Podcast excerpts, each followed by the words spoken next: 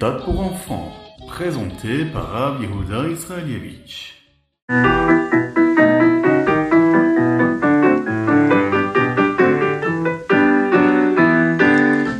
Il y aura tellement de choses spéciales qui se produiront pendant le temps de la Géoula. Nous apprenons que chacune de ces choses-là, si spéciales, sera en fait une récompense que nous aurons gagnée grâce à ce que nous aurons fait pendant l'exil, pendant la galoute. Prendre soin de notre corps pour nous assurer qu'il est en bonne santé afin de servir Dieu correctement nous apportera une récompense spéciale au moment de la Géoula. Mais quelle est la partie principale de ce que nous sommes? Est-ce le gouffre ou la neshama Le corps ou l'âme? Oui, bien sûr, c'est la neshama, c'est l'âme. C'est elle qui nous donne de la vitalité, cette énergie divine. Un corps sans âme ne peut plus vivre, à. Mais quand Machiar viendra, tout changera. En réalité, le corps d'un juif vient d'un endroit encore beaucoup plus élevé, plus proche d'Hachem. Les de Lavo, dans un avenir très proche. Hein. Le corps sera la chose principale. Il n'aura même plus besoin de vitalité divine qui vient de la Neshama. Au lieu de cela, c'est la Neshama qui recevra une vitalité, une énergie du corps. Nous n'aurons même plus besoin de manger ou de boire, car le corps aura une énergie divine si forte qu'il sera comme la nourriture pour maintenir l'âme à l'intérieur. Alors, comment pouvons-nous mériter d'avoir ça? Eh bien, nous devons montrer à Hachem comment nous prenons soin de notre corps déjà, dès maintenant, car nous savons que nous verrons à quel point il est si spécial plus tard. Nous devrions montrer à Dieu que nous sommes attentifs à rester en bonne santé à ne rien faire qui puisse nuire à notre corps. Quand nous faisons cela, eh bien, nous nous souvenons que c'est une mitzvah. Et c'est ce qui va nous aider à être prêts pour le moment où tout le monde verra à quel point le corps d'un juif est si spécial. Le même dit qu'il n'est même pas correct pour un juif de prendre soin de lui-même simplement parce qu'il veut être en bonne santé. La raison de prendre soin de soi est de pouvoir servir Dieu dans un corps en bonne santé. Pas juste pour être en bonne santé, pour avoir un corps en bonne santé, pour servir Dieu comme il faut. Le fait de garder cela à l'esprit ne fait pas seulement du bien à ce que nous sommes, mais cela nous prépare également à l'arrivée de Mashiach.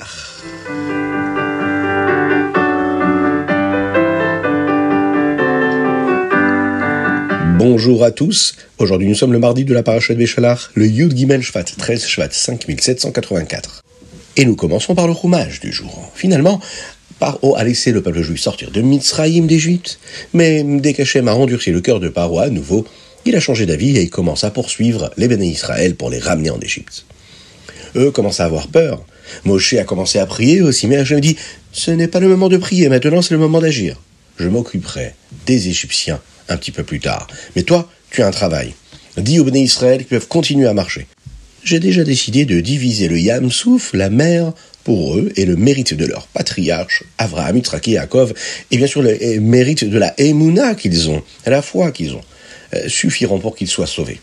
Prends ton bâton, et le Yam Souf se divisera, pour que le peuple juif puisse marcher à sec. Les Égyptiens le suivront et se noieront dans la mer. Alors, ils comprendront que je suis Hachem. Maintenant que les Égyptiens étaient encore beaucoup plus proches, le malach, l'envoyé d'Hachem, l'ange, euh, qui allait habituellement devant le peuple juif, est allé derrière eux pour empêcher les Égyptiens de leur faire du mal. La nuit, au lieu de disparaître, le nuage s'est aussi déplacé derrière le peuple juif. La nuit, la nuit était obscure pour les Égyptiens, mais eux, les bénis Israël, pouvaient voir. Ils ont essayé de tirer des flèches, les Égyptiens, mais les nuages les attrapaient. Alors qu'aucun juif n'était blessé. Moshe a levé son bras au-dessus de la mer et Hachem a fait souffler un vent fort toute la nuit, divisant le Yamsouf et le transformant en terre sèche.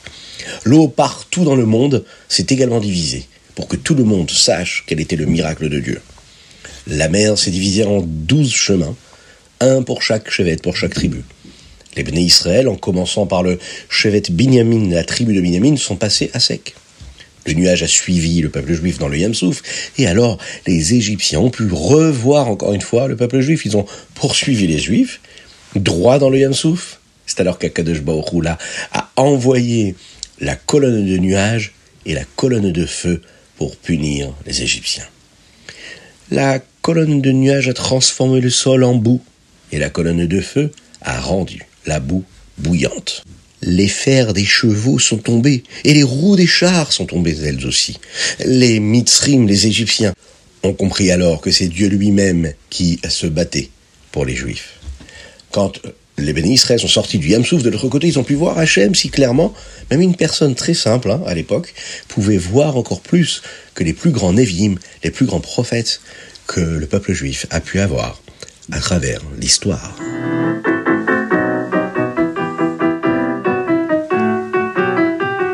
Teilim, aujourd'hui nous lisons le Teilim 69, 70 et 71 du Samertet Un des versets à la fin du chapitre Samertet, le 69, est que Ki Elokim Yoshiation Hashem sauvera Yerushalayim. Le Midrash nous raconte une histoire à propos de ce verset. Une fois, il y avait un roi qui avait des moutons qui étaient surveillés par un berger. Un jour, le roi s'est fâché et a envoyé les moutons très très loin. Il a démonté la clôture et il a emmené le berger. Un peu plus tard, il a décidé de ramener les moutons. Alors, il a reconstruit l'enclos pour les moutons, mais n'a pas rappelé le berger. Le berger est allé voir le roi et lui a dit Vous avez construit l'enclos et ramené les moutons, mais pourquoi est-ce que vous ne me rappelez pas moi en tant que berger? David Amener disait qu'il est comme le berger qui s'occupe du peuple juif qui sont en exil. Il est tellement occupé à les aider et à assurer qu'Hachem les ramène hein, qu'il n'a pas assez de temps pour prendre soin de lui-même. C'est pourquoi le chapitre suivant commence par les mots Ramnatseach les David les Azkir. Un chant pour David pour se rappeler, pour se souvenir. David a l'air demandé à Dieu de se souvenir de lui aussi. Alors Hachem lui a donné une bénédiction spéciale pour qu'il ait une hatzlacha, une réussite supplémentaire dans ses propres besoins. La même chose est vraie pour quiconque prend soin des autres juifs comme les mamans, les papas, les shluchim, les émissaires du rabbi dans le monde entier, chaque juif qui s'occupe d'un autre juif, peu importe. Hachem lui donne une force spéciale pour avoir de la hatzlacha, de la réussite, pour tout ce dont ils ont besoin, pour eux-mêmes ainsi que pour tous leurs proches. Et nous passons au Tania du jour. Aujourd'hui, le Rabbi Shonzalman nous explique brièvement ce que signifie la Ardut Hashem, l'unité de Dieu. Comprendre l'unité de Dieu nous aidera à comprendre comment chaque mitzvah, c'est ce qui nous permet de nous connecter avec justement cette Ardut Hashem, cette unité de Dieu. Et comment chaque Avera, malheureusement, Shalom, hein, que Dieu nous en préserve, est une séparation de l'unité de Dieu. Alors, nous ne laisserons pas le Ruach hein, cet esprit, ce vent de folie-là, euh, qui se trouve dans notre Nefesh Hamid, qui vient de notre Nefesh Hamid, de notre âme animale, on ne laissera pas nous convaincre qu'il y a quelque chose de trop petit, ou bien qu'il ne vaut même pas la peine de faire ce que Dieu veut, Razvé.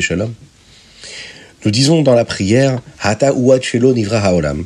Hata nivra haolam. Dieu est le même maintenant qu'il a créé le monde, tout comme il l'était avant de le créer. Cela fait partie de la Emuna Pshuta, ce que nous appelons une foi simple que chaque juif possède, le Rabbi Shonzalman expliquera cette émouna-là et la fera entrer dans notre Chassidut Chabad. Comment À travers Chochma Binada'at Chabad, la compréhension. Quand ce n'est pas seulement de la émouna, mais que nous le comprenons aussi, eh bien cela nous change hein, réellement. Et ça change surtout notre façon de ressentir et de nous comporter. Et bien sûr, le roi Shtut, ces pensées folles-là, eh bien, ne pourront plus jamais nous tromper. On pourrait se demander, mais comment est-ce possible que Dieu soit le même qu'avant la création du monde? Le monde, est si grand, il est si important, si compliqué, si complexe. Comment peut-on dire que Dieu n'a pas du tout changé à cause de cela? Eh bien, nous avons appris auparavant que Bidvar Hashem Shamaim Nasu. Le ciel a été créé par la parole de Dieu. Cette comparaison-là avec un mot nous aidera à comprendre. Parce que tout comme un mot que dit une personne ne fait absolument aucune différence pour qui elle est, le fait de parler ne me change pas, ne nous transforme pas. On prononce un mot ou un autre, cela ne nous transforme pas. Eh bien, Dieu, c'est pareil. Le monde, lui, qui est simplement la parole de Dieu, ne fait aucune différence à Dieu. Le monde n'est pas si grand après tout, c'est comme rien à côté de Dieu. Maintenant, regardons de plus près cette comparaison pour mieux la comprendre. Comment un mot d'une personne ne change rien à ce qu'est la personne elle-même? Dieu a créé l'homme avec un pouvoir illimité de parler. On peut parler, parler, parler, parler. Si une personne le voulait, elle pourrait les parler toute la journée sans s'arrêter, du matin et jusqu'au soir. Ainsi, un seul mot qu'une personne dit est comme rien comparé à ce qu'elle est capable de dire. Mais est-ce qu'on peut se permettre de penser que le pouvoir de la parole est si puissant et si important aussi? Rappelez-vous qu'une personne peut dire quelque chose qu'elle n'a d'abord jamais pensé. Une personne pense beaucoup plus qu'elle ne parle. Même si quelqu'un parle toute la journée, il pense encore beaucoup plus, car la pensée est beaucoup plus rapide et beaucoup plus puissante. Attention, ne pensez pas non plus que le pouvoir de penser est si spécial et si puissant. Parce qu'avant qu'une personne puisse même penser à quelque chose, elle doit d'abord le vouloir, avec ce que nous appelons ses midotes, ses traits de caractère, ses émotions. Et même avant cela, elle doit le savoir, le comprendre, dans son cerveau, dans son intellect. Cette connaissance et ce désir n'ont pas de mots. Et le nombre de choses que l'on peut connaître et vouloir est illimité. Imaginons entrer dans la plus grande bibliothèque du monde et de sortir avec un seul livre, juste un seul livre. Ouvrir ce livre et regarder un mot. Ce mot est-il si important comparé à tous les mots que nous sommes capables de trouver dans tous les livres qui se trouvent dans cette grande bibliothèque, la plus grande du monde Imaginez euh, demander quelque chose à quelqu'un, comparé à tout ce que nous sommes capables de demander à cette même personne. Pour revenir à l'autre mot, comment on peut être capable de comparer un mot à toute la capacité que nous avons de parler? C'est comme rien comparé au pouvoir de la parole. Et notre pouvoir de parler est comme rien comparé à notre pouvoir de penser. Et notre pouvoir de penser est comme rien comparé à notre pouvoir de ressentir ou de comprendre. Nous comprenons qu'un mot d'une personne est comme rien comparé à ce que la personne est capable de connaître et de vouloir, et à qui elle est. Donc, nous pouvons comprendre que puisque le monde est comme un seul mot de Dieu, il est comme rien comparé à qui Dieu est. Cela nous donne des mots pour comprendre notre émouna, notre foi, que Dieu, lui, il est le même qu'il était avant que le monde soit créé. Outre le fait que le monde n'est pas important comparé à Dieu, nous verrons à partir du Tania de demain que le monde est toujours, encore et toujours, hein, une partie de Dieu. Le monde n'est pas capable de changer. Il ne change rien d'autre. Et surtout, il ne change pas Dieu du tout.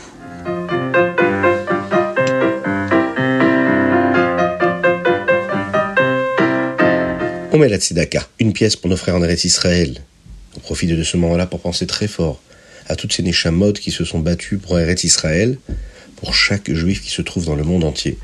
Ils ont sanctifié le nom de Dieu, ils ont donné leur vie, ils ont fait Messirut Nefesh. Kakadosh Baruch nous envoie le Mashiach très bientôt et que l'on puisse se retrouver au Beth Amigdash tous ensemble pour le servir avec Mashiach Tzidkenu et tous nos proches. Aujourd'hui, dans le Hayom Yom, on nous parle de la Ilula, le Yortzai de la Rabbetzen Sterna Sarah, la mère du Rabbi Yosef Yitzhak. L'année où le Hayom Yom a été écrit, c'était sa première Ilula. Ainsi, si vous regardez à l'intérieur, avant le Hayom Yom d'aujourd'hui, il y a une halakha, une loi sur sa première Ilula. Quand le Rabbi Marash était un petit garçon, il connaissait tout le Nar. Le Nar, ce sont les Nevi'im et Lektuvim, c'est des livres de la Torah après le Chumash. Par exemple, le Teilim. Hein.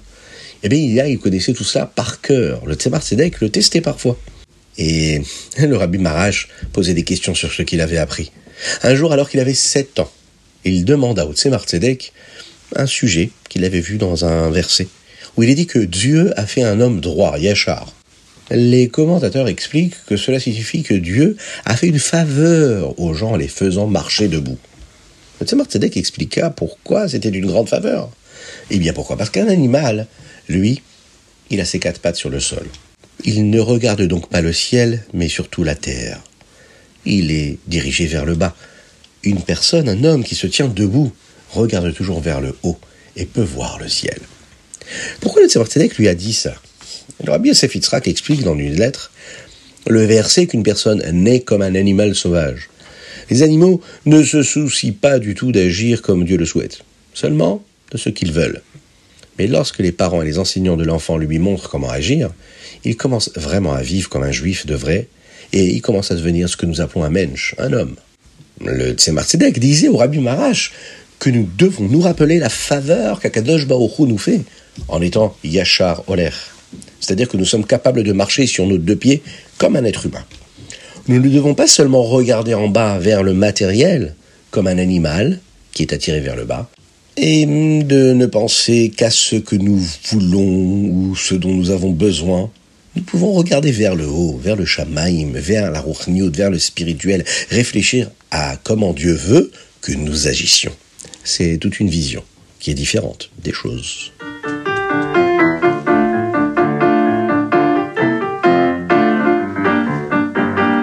Et pour finir, eh bien, le Rambam du jour, Ilchot Zechia ou Matana. Dans le Rambam d'aujourd'hui, nous en apprenons davantage sur un cadeau d'une personne très malade, ce que nous appelons Shriv Mera. Le Père Ekyud explique ce que nous faisons lorsque le Shriv Mera, celui qui est très malade et qui peut euh, d'un moment à l'autre quitter ce monde-là, euh, lorsqu'il dit que l'argent appartient à une autre personne, ou si une autre personne dit que le Shriv Mera, lui, devait de l'argent. Dans le Perek Yudalef, le 11e Perek, le Ramam nous dit quoi faire lorsque les paroles du Shriv Mera ne sont pas si claires? Par exemple, s'il dit donne cet argent à Tuvia. Que faisons-nous si ces deux personnes-là, qui s'appellent Tuvia, viennent demander l'argent? Si l'un d'eux est un tamit racham, un sage, eh bien, nous disons probablement que le Shriv Mera voulait dire que c'est lui et non l'autre. Maintenant, si l'un d'eux est son ami, nous disons probablement que c'est lui aussi. Dans le Père bête, nous apprenons à quel point nous devons écouter attentivement les paroles d'une personne malade et faire exactement ce qu'elle a demandé que l'on fasse.